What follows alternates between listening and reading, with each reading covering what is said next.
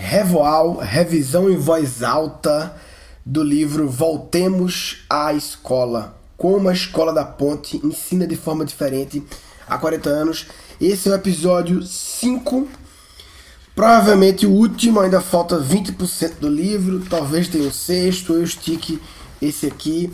Vamos ver o que acontece.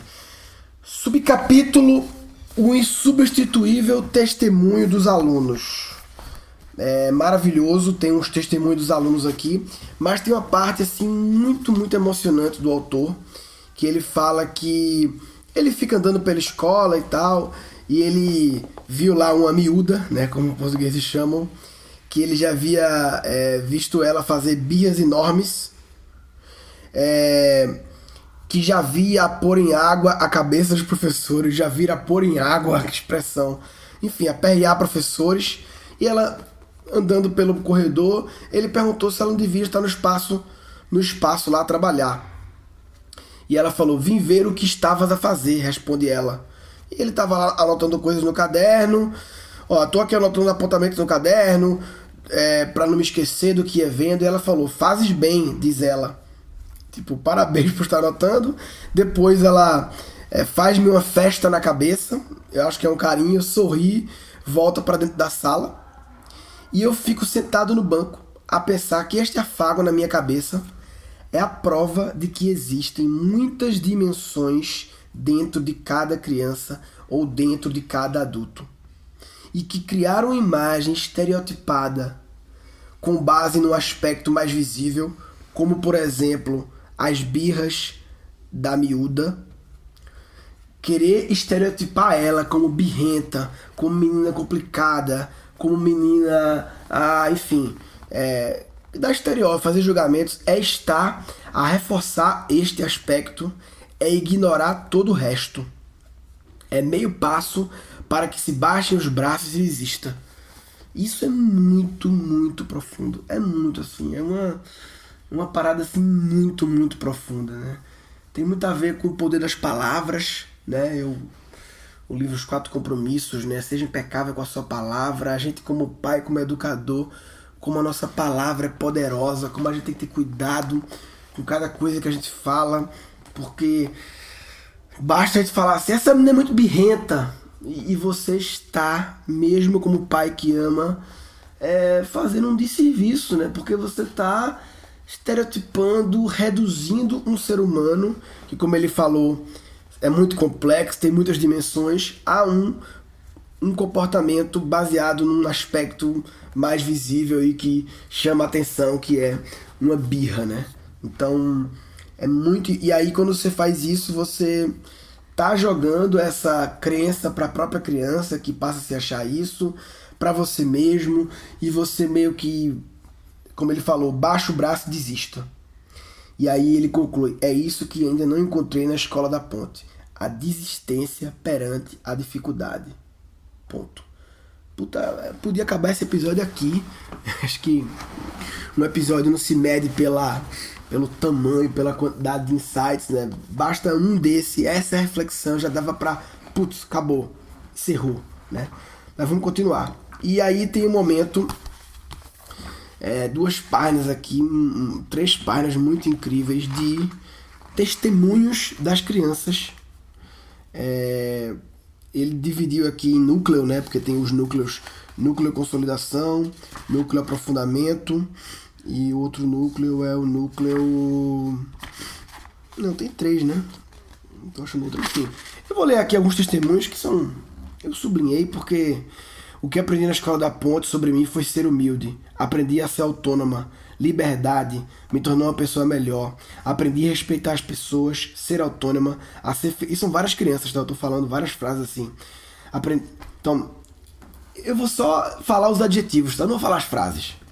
Humilde, autônoma, liberdade, pessoa melhor, respeitar as pessoas, autônoma, feliz, aprendi a ajudar, a partilhar, a ser uma boa pessoa, ajudar. Aprendi que ser criança é bom, estar unido, Posso ser melhor do que sou. Aprendi a ajudar, a repartir, ser uma boa pessoa, ser amiga, ser livre para expressar os meus sentimentos sem preocupação. E aprendi que posso e devo dar o meu melhor, estudar melhor, Posso me esforçar de maneira diferente. Sou mais capaz do que eu pensava. Aprendi a estudar sem ler os livros e saber assumir que erramos. Pensar fora da caixa. Deixei de ter a necessidade de me guiar por uma lista pré-definida. Genial. Mais responsável, mais autônomo, liberdade nas minhas escolhas, a ser cidadão, ver o mundo de forma diferente, mais responsável, atento à vida, mais responsável, aprender a ser eu próprio, aprender a estudar sozinho, trabalhar em conjunto. Aprendemos a ser melhores no comportamento, na forma que estudamos, autônomo, falar à vontade, dar a minha opinião, é, responsabilidade, autonomia, mais sentido na vida, estudar no meu ritmo, mais responsabilidade. Isso tudo, pessoal, são crianças. Aqui tem a idade, né? Começou, teve uma de 4 anos, o seu humilde.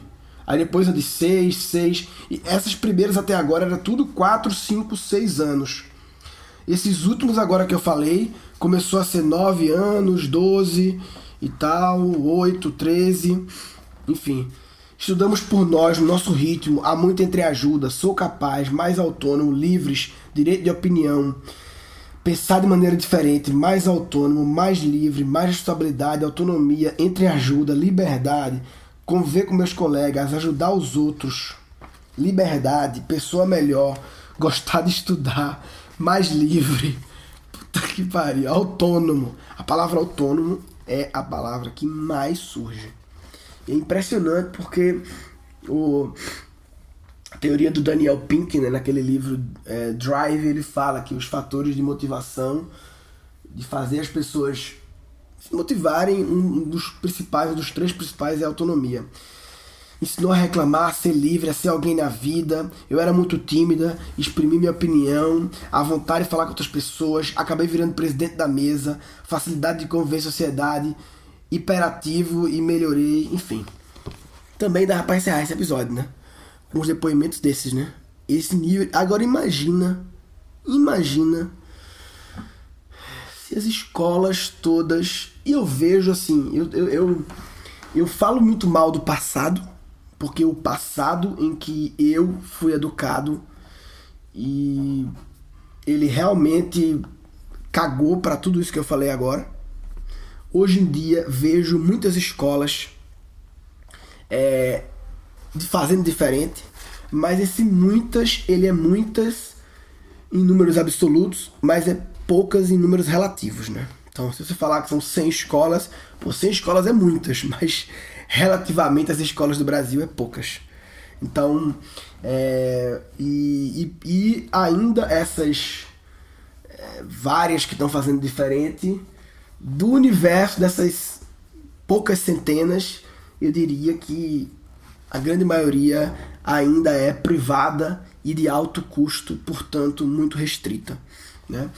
Como a gente viu, a Escola da Ponte ela é pública, é, enfim, é um, é um caso à parte, como eu já falei muitas vezes, é uma, um negócio assim, um ponto totalmente fora da curva, tanto que isso virou um case mundial, né? Na, na, capa do livro tem o caso de uma escola pública portuguesa conhecida e estudada em todo mundo. Mas dá pra gente se inspirar. Mas o que eu ia dizer era: imagina, não, não sei como, mas imagina se todas as nossas crianças tivessem esses depoimentos aqui em relação à escola delas. Agora imagina que futuro lindo veria pela frente. Crianças que expressam o que querem, autônomas, se sentem livres de pensar, de falar, que não tem medo do julgamento, que gostam de ajudar, de ser ajudadas, de trabalhar em grupo. É lindo demais, que acreditam em si mesmas, que são capazes. É, é uma assim. É muito louco. Inclusive, esse é o provavelmente último episódio do Servoal. Queria reiterar um pedido de se você conhece escolas não estou falando igual à Escola da Ponte. Não é um jogo de ser igual, é um jogo de ter a mesma intenção, a mesma visão, de educar as crianças de um jeito diferente, é, desenvolvendo a criatividade, é um assunto que eu falo muito, mas toda a questão socioemocional. Se você conhece uma escola assim, se você é professor de uma escola assim, se você é dono de uma escola assim, entra aí, gancast.com.br, procura aí esse episódio aqui, Revoal, número 5 faz uma busca lá. O site do Guncast mudou. Ele agora está integrado com o blog da Keep Learning School, da minha startup. É, ele é uma, uma, uma subsite dentro do site. É, então eu não vou mais divulgar Guncast com BR barra tal coisa. Entre Guncast com BR, tem lá uma busca agora. Escreve lá Revoal, Escola da Ponte, sei lá.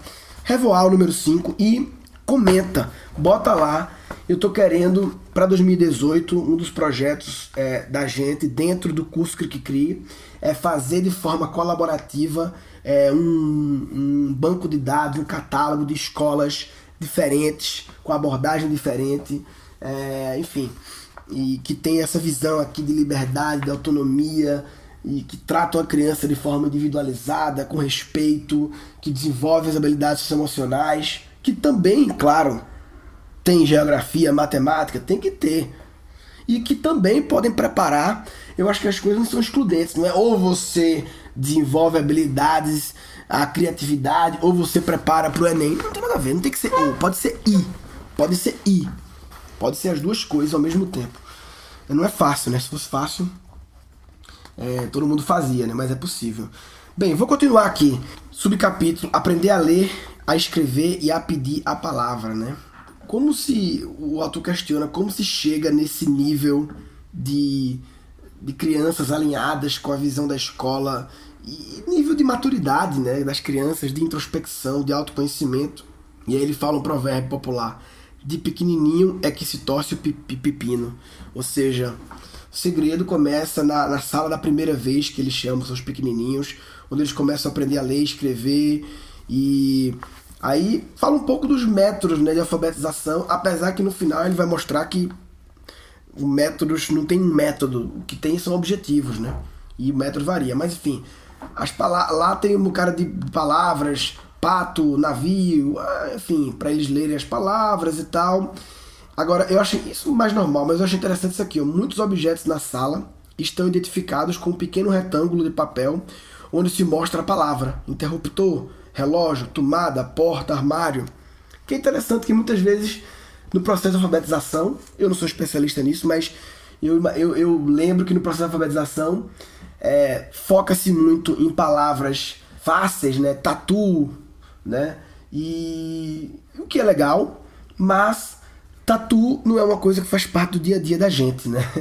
E que muitas vezes é legal, além de ter o tatu como palavra, ter também palavras que são mais complicadas, como interruptor, mas que fazem parte do dia a dia.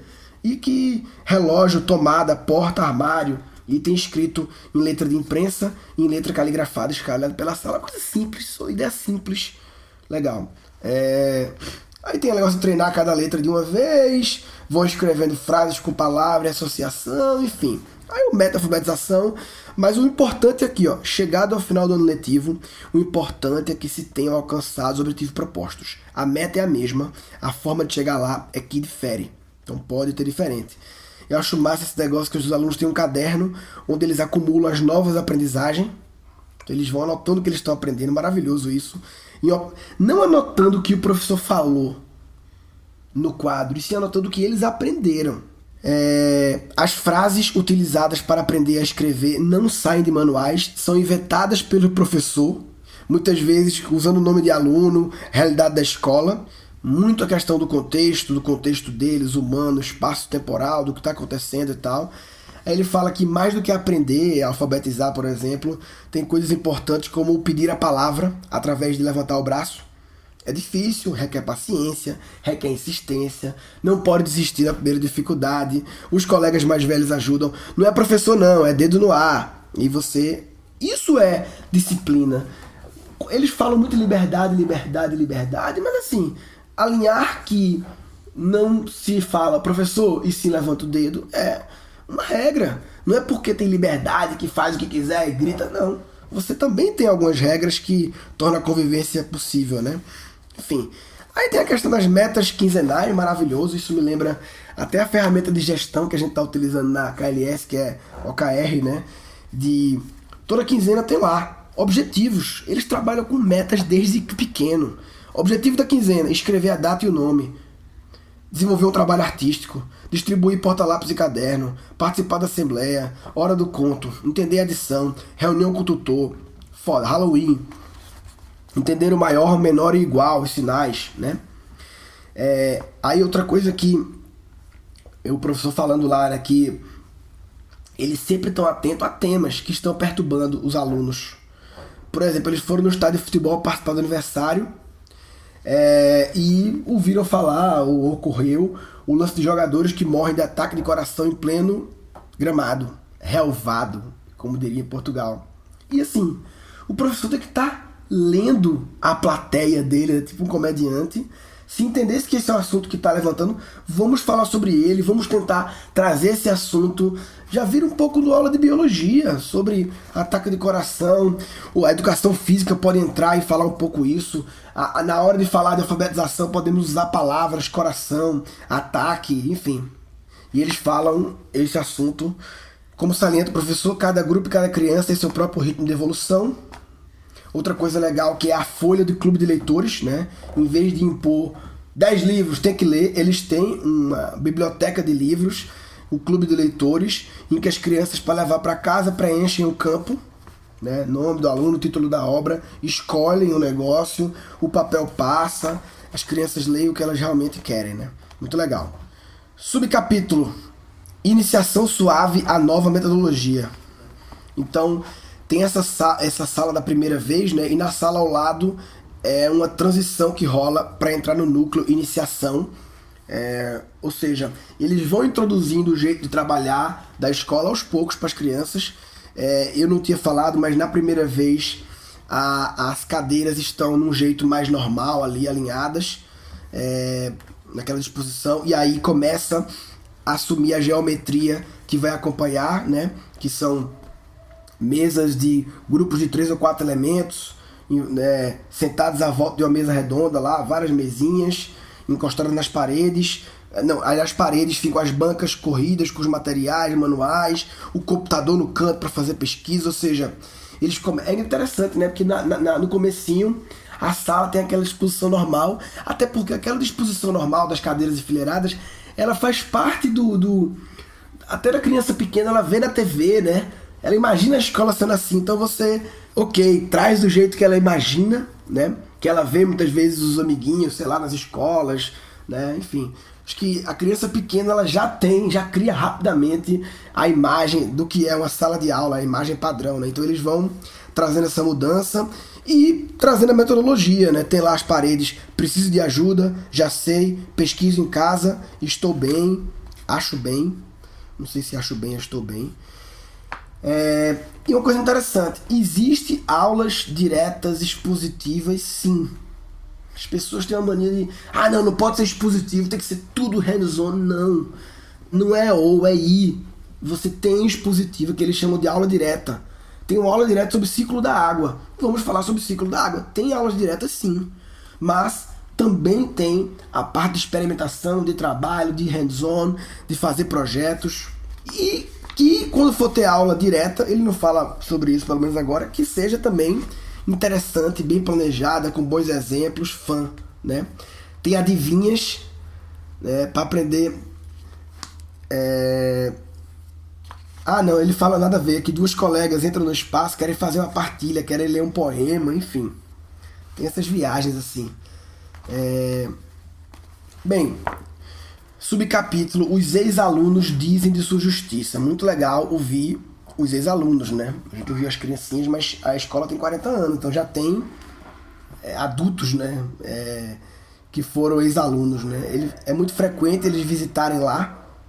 Portão de entrada sempre aberto para os ex-alunos, aparece sem aviso prévio e tal. Gerson, 22 anos, passou 7 anos lá, tá trabalhando, mas continua procurando alguma coisa na, na área musical e visual. É, ele falando que o que o motiva é melhorar-se diariamente, tá querendo, buscando ver daquilo que ele gosta. Legal, assim, só de ver uma, um jovem de 22 anos que ele pode até estar trabalhando em algo que não é a arte dele, mas ele tem clareza que isso é uma etapa e que ele está na busca. Ele falando que o sistema de ensino tradicional coloca todo mundo no mesmo saco, que é ridículo, somos diferentes. Hoje em dia, devido à escola da ponte, sou mais autônomo, pensar de forma diferente, sou capaz de aprender em vez de repetir. Essa escola cria cidadãos em vez de escravos. Foda. Humanos em vez de robôs. Isso é importante para preparar não só para o mercado de trabalho, mas para a vida. Foda os depoimentos, né? Muito chocante, né? E, e, não é uma filosofia, é um ser humano real que passou pelo bagulho, né? Pessoas mais conscientes, mais sensíveis. Outra aluna, Juliana, que saiu lá, passou nove anos e foi fazer faculdade, eu acho, curso de ciências, ciências e tecnologias, acho que é faculdade ou curso técnico. E foi difícil porque ela não sabia como funcionava a escola tradicional. Não sabia a história da campainha, de ter que ter uma campainha, um professor na minha frente ditando matéria, né?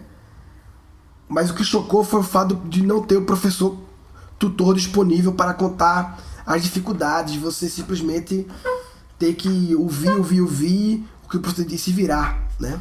Novamente ela fala autonomia, responsabilidade, saber estar em sociedade, a capacidade de dar nossa opinião no assunto, identificar os problemas, capacidade de resolver. E aí o, o, o, o, autor falou: apetece-me relembrar que estou a transcrever o discurso de um adolescente de 15 anos, falando sobre identificar problemas, resolver, opinião. Louco, né? Quantos de nós adultos são capazes de ter tamanha capacidade de introspecção? Muito poucos. A escola me ensinou a crescer, ser eu mesma, ver o que é melhor em mim, respeitar o colega. Eu não sei se estou sendo repetitivo, né? Mas é porque é tão lindo ouvir esses depoimentos, esses adjetivos. É tão, pra mim, é tão inspirador, dá de respirar essas palavras, né? Enfim. E cidadão do mundo, ver tudo de outra forma. Aí o autor pergunta: quantos de nós somos capazes de falar dos seus anos escolares com esse tipo de amor? Engraçado que eu, na minha primeira escola, que foi até a quarta série, né, o quinto ano, o conviver, eu tenho um amor muito grande. Inclusive, eu diria que desde que eu saí de lá, já fazem uns 20 anos, né? E eu já fui lá espontaneamente umas quatro vezes, assim, do nada. Além de outras duas vezes para encontro de alunos, mas eu fui umas quatro vezes do nada, sem avisar, chegar lá, passar nas salas, porque realmente ver professores eu criei um carinho sobre essa minha escola era uma escola diferente do padrão. Não consigo avaliar hoje em dia exatamente como ela é. Assim, tô vivendo, não tenho filho lá, mas ela era, foi incrível para mim. Escola Conviver ali em Piedade, perto de, de, Boa Viagem.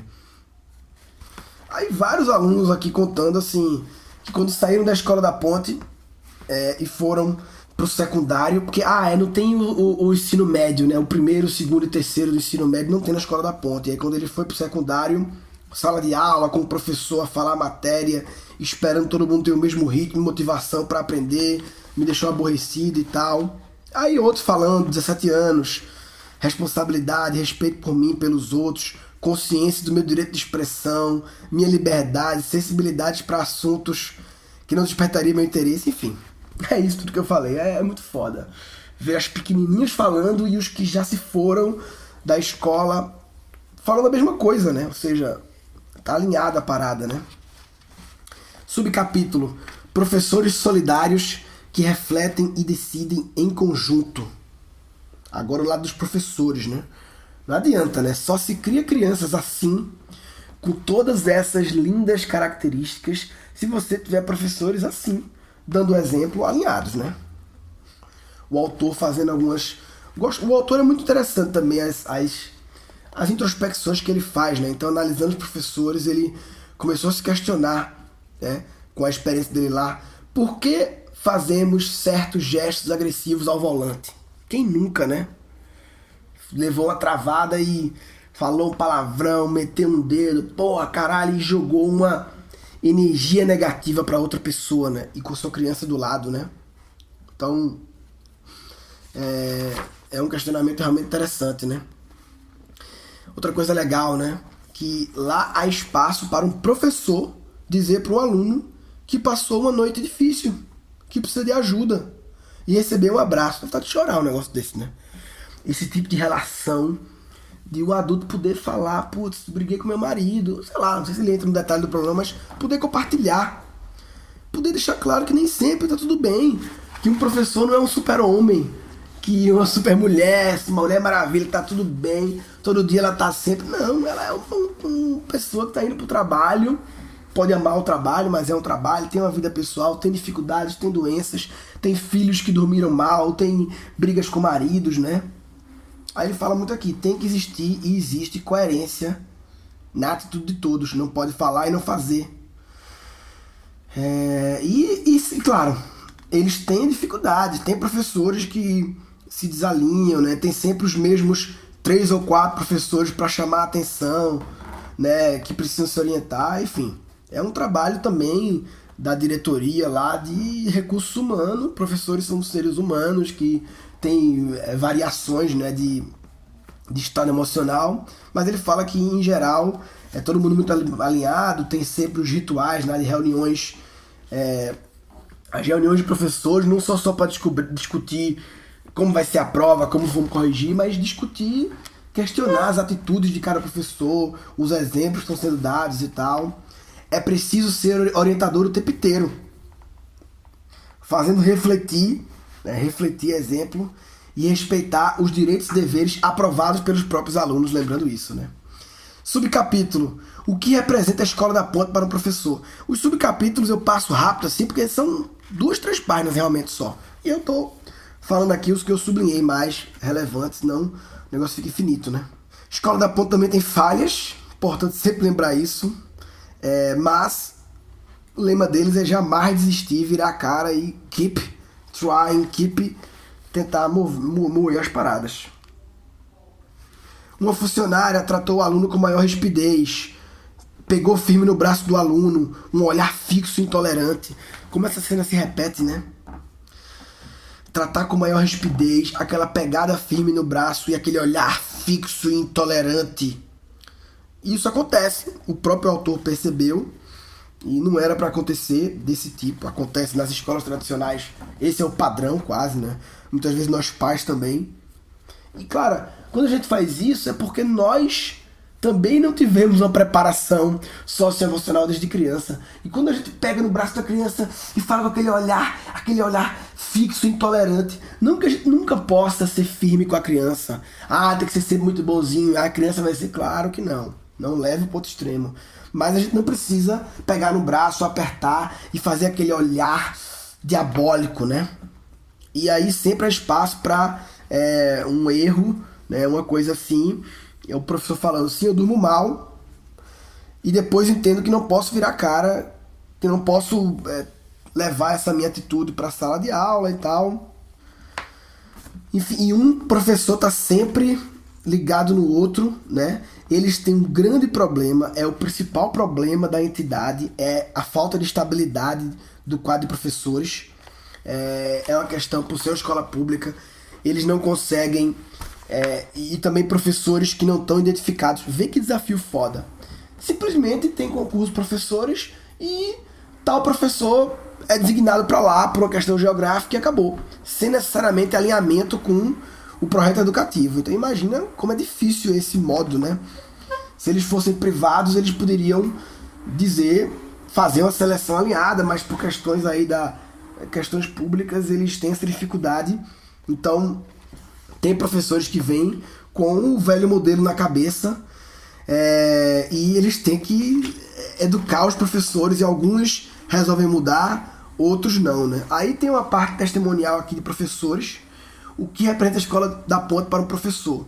Palavra mais falada, desafio, desafio, alteração de perspectiva, repensar o nosso papel como centro absoluto do processo, constante reflexão. Estou lendo aqui vários, tá?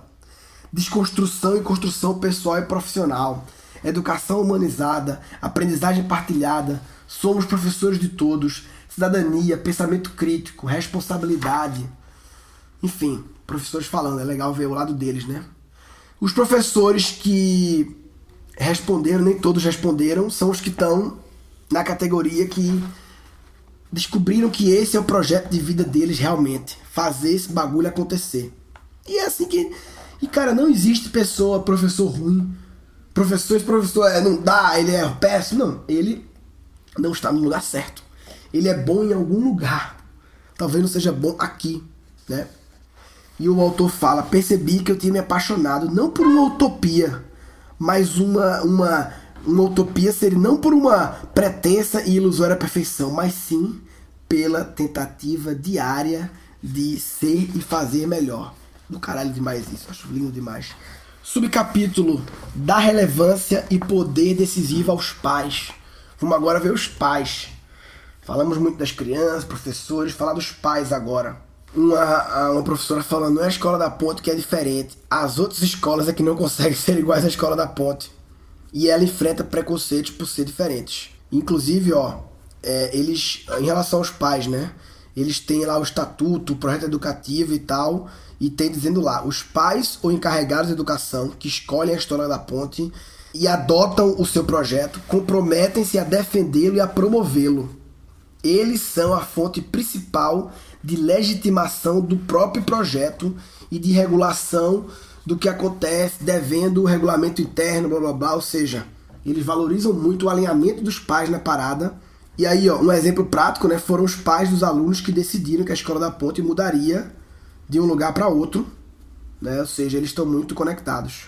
O conselho da escola tem dois elementos, sendo três são pais ou encarregados, além do, do, do presidente da direção de associação de pais. Enfim, eles têm uma governança muito louca, que é a associação de pais é presidida por um pai ou um encarregado, lógico. É, inclusive ele dizendo que essa militância dos pais é uma das principais razões pelo qual o projeto conseguiu resistir a tentativas ministeriais de extinguir. Houveram, já falei, tentativas ministeriais, políticas de extinguir o negócio e um dos motivos foi os pais. E hoje em dia eu pergunto para muitos alunos meus que são professores de criança, né? A gente, eu acho que eu já falei, mas não vale a pena reforçar, a gente sempre no reaprendizagem criativa. A próxima turma do reaprendizagem, ela deve ocorrer apenas no meados de 2018. A gente é, a gente esse ano acabou fazendo três turmas, carnaval, meio do ano, intensivo de finados. Foi muito pra gente três turmas. Né? É, é, cada turma nossa não é só liberar vídeos, tem um trabalho de acompanhamento, de equipe, fora o planejamento de marketing, de inscrição, de comunicação, enfim. E a gente vai voltar em 2018 fazer duas turmas, uma no meio do ano e uma mais pro final do ano. No primeiro semestre a gente vai, na Keep Learning School, focar muito no Cri que vai ser um curso que não vai ter turma, vai estar sempre disponível para inscrição, o Criando Crianças Criativas, vai focar muito no Cri e também numa mentoria presencial que eu, que eu quero fazer para empresários, para poucos empresários, 20, 30, 40 pessoas, três dias comigo e com a equipe é, da KLS. É, provavelmente vai ser no 30 de março, então quem se interessa por passar três dias comigo e com a minha equipe, furnado num hotel, falando sobre negócios, negócios criativos, né? Vai ser uma mentoria para quem já tem um negócio. A gente pode, pretende até fazer outra depois para quem quer começar, mas por enquanto a gente quer fazer para quem já tem um negócio. É, pode ser pequeno, médio, grande talvez, grande demais, talvez desconecta ou não, né? Eu não tenho ainda clareza do escopo, mas enfim, se você tem um negócio e gostaria de passar três dias comigo, com a minha equipe, trocando ideias e com outros 20, 30 empresários também, é, dá um save the date aí. 30 de março é o feriado de sexta-feira, sexta-feira da paixão, eu acho, então seria sexta, sábado, domingo, então save the date. Então no primeiro semestre vamos focar muito no Cri nessa mentoria presencial e também no, no planejamento e na, na, no marketing para a turma do Reaprendizagem Criativa do meio do ano. Eu falei isso só porque eu lembrei que a gente tem um, eu falo pra caralho, um negócio de professores, né? A gente, todo reaprendizagem criativa, a gente tem uma bolsa que dá 90% de desconto para professores de crianças da rede pública. Estamos pensando em ampliar para a rede privada também, mas não tenho certeza ainda como vai ser. É, falei muito, pronto, falando aqui de pais agora, né? Você falou de professores. É, colocar os pais na direção da escola foi uma grande sacada deles. Teve uma situação em que o representante dos pais, durante a reunião no Ministério da Educação, teve que ameaçar que caso o projeto fosse descontinuado, iam fazer, preparar uma denúncia das intenções do governo, redes sociais, comunicação social, uma batalha dos pais pela sobrevivência da escola, enquanto que eu ouço foi aí que eu parei, de muitos professores e diretores de escola e donos de escola que eu já contactei que hoje em dia o maior desafio deles são os pais, ou seja, os pais Aqui os pais são parceiros que lutam pela escola, aliados com o projeto de vida. E há muitos professores que falam que hoje em dia a dificuldade é os pais é, com expectativas loucas e com exigindo coisas e falta de alinhamento, enfim, é uma gerir os pais é uma dificuldade que eu ouço de muitos professores, diretores e donos. E eles falam muito da importância dos pais realmente marcarem presença na escola. A gente vê muito hoje em dia os pais que terceirizam para a escola, é com vocês aí. E, putz, é, faz o trabalho de vocês aí, que eu, eu tô ocupado, não consigo ver nada. E, e não dá, a gente precisa estar presente nas escolas, os pais. E aí é muito louco, exemplos de famílias que mudaram a vida para colocar suas crianças nessa escola. A mãe de Micaela, 200 quilômetros diários. Puta que acho que é sempre aí, sempre a voltar, não sei. para colocar o filho na escola em função do alinhamento de valores, autonomia, independência, igualdade, confiança, colaboração, curiosidade. Né? Esses valores compensam todo esse esforço. Professor não é dono da verdade, nem perante as crianças, nem perante os pais. Temos que criar boas relações envolvendo todos os stakeholders, palavra do mundo, né? Bem, já deu muito tempo aqui, tá ficando longo demais. Agora falta uma quantidade de páginas que eu acho que mais um episódio, seis, fechamos. Então, vou fechar esse episódio e para não ficar longo demais, revoar a revisão em voz alta desse livro incrível, maravilhoso, profundo, denso. Se não fosse assim, eu não estaria tantas horas tentando resumir. E eu estou resumindo só o que eu sublinhei. É muita coisa aqui, é, chega a dar um nó na cabeça, mas eu apaixonado porque muito alinhado com tudo que eu falo. Eu diria que o Cri o curso novo da Keep Learning School, ele é, enquanto que aqui fala muito da questão da escola, né? O Cri é, fala muito da mais do dia a dia da casa. É muito legal professores também, mas fala muito sobre é, pais, né? Inclusive, ó, a gente fez um e-book. Não é um e-book que você baixa, não é, a gente chama de pagebook, é uma invenção de um aluno meu, Everton Kaiser, que hoje em dia é um, um, um colaborador nosso e que desenha nossas páginas. E ele, ele chama de pagebook porque é uma combinatividade de, de fanpage com e-book. É uma página, não é um negócio que você baixa, mas ela é linda, feito em e-book. Tem um layout lindo. E nós fizemos uma página dessa, linda, maravilhosa, falando sobre como nós, pais ou professores, precisamos nos preparar para esse trabalho. A gente não pode achar que só porque a gente está biologicamente pronto para fazer filho, a gente está biologicamente pronto para educá-los. Educar não é um processo genético. É fazer filhos é um processo que genético, eu digo biológico. A gente nasce, grande parte das pessoas, homens e mulheres, com o saco escrotal com as paradas e o ovário, o óvulo, não sei o que, né, as condições para gerar filhos, é, mas a educação é uma questão social. Não dá para nascer, até porque a gente nasce nos anos 80 e educa um filho em 2017, né? Como é que eu vou nos anos 80 e em 83 nascer pronto para educar um ser humano em 2017? Eu preciso é, Obama fala, né, que o trabalho mais importante do mundo é ser pai, né? E eu sempre questiono, pai, mãe, é, o quanto nós estudamos e nos preparamos para o trabalho mais importante do mundo. O quanto nós estudamos e nos preparamos para a nossa profissão, que é o nosso trabalho, quatro anos de faculdade, mais um monte de curso, e para o trabalho mais importante, ser pai. Pelo menos quatro anos tinha que ter de faculdade, né? Mas não temos. Então, o que eu acho tem essa intenção de ser uma. Um, é, a educação é, parental, eu vou chamar, né? Aprender a cuidar de uma criança requer muita humildade para reconhecer que não sabemos, para reconhecer, pra gente, para o ego não deixar. Ninguém quer assumir que, ah, eu não estou educando bem meu filho. Ninguém quer assumir isso. E claro, não existe um jeito certo de educar, mas é, se você nunca parou para estudar como ser um pai, um educador, provavelmente você não está com um repertório do conhecimento científico e filosófico para poder combinar e fazer de um jeito melhor, né? Não existe um jeito certo, mas um jeito melhor do que você faz hoje. A gente tem que ter humildade para reconhecer e é eterno, né? Eu estudo isso muito e sempre me acho que eu preciso estudar mais porque é o trabalho mais importante do mundo, assim como eu tenho que estudar mais sobre criatividade, sobre gestão de uma startup, sobre liderança, eu também tenho que estudar sobre parentalidade, porque é um desafio eterno, enfim. Então, vê esse book aí, Entre Guncast com BR. Procura lá esse episódio aqui, Revoal número 5. É... Comenta lá o que achou desse episódio. Comenta se você tem uma indicação de escola que você trabalha, estuda seu filho, que você conhece, que seja diferenciada. E lá vai ter um banner para esse, é gratuito, esse pagebook, e-book sobre é, os principais desafios e é muito bem feito. Vá por mim, é muito bem feito o texto, o layout, tá muito legal. Acessa lá, beleza? É, Revoal número 5. Uh, ah, caralho, como é que resume esse Revoal número 5? É sempre difícil resumir.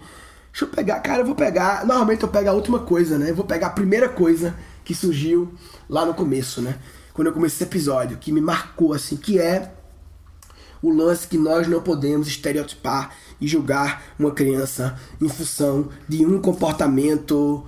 Até porque normalmente a gente faz isso é, baseado no pior comportamento, no comportamento que fala mais alto, que normalmente envolve uma birra, um grito, e a gente julga que a criança é assim, ou assado, que é como se fosse uma coisa fixa dela, e como se essa fosse a única dimensão dela. E isso é muito é, é importante a gente ficar atento, porque isso é muito, é muito grave, né? As consequências dessa estereotipação que a gente faz com nossos filhos, que a gente faz com os filhos dos outros, que outros fazem com nossos filhos, a gente tem que não permitir que isso aconteça, porque uma criança é um ser, um ser é muita complexidade, são muitas dimensões, nenhuma criança é, é birrenta e complicada em todas as camadas, né? Talvez exceto crianças que têm alguma algum realmente distúrbio mais complexo, mais, enfim, é, ou não, né? Não sei. Mas eu acho que nenhuma criança ela, ela pode ser julgada por uma camada. Ponto. É isso. Ela não pode ser julgada e rotulada. Rotulada é a palavra boa. Por uma camada. Ponto. É, e é isso. Se você está rotulando uma criança por uma camada, você está de brincadeira na tomateira. Não, não, não, não acredito! Ah, ah. Tá de brincadeira na tomateira!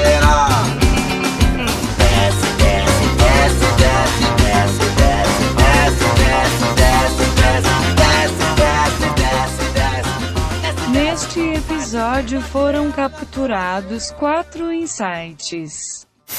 É isso que ainda não encontrei na escola da ponte. A desistência perante a dificuldade. Ponto. Agora imagina que futuro lindo veria pela frente. Crianças que expressam o que querem, autônomas, se sentem livres de pensar, de falar, que não tem medo do julgamento, que gostam de ajudar, de ser ajudadas, de trabalhar em grupo. Sou capaz de aprender em vez de repetir. Professor não é dono da verdade, nem perante as crianças, nem perante os pais.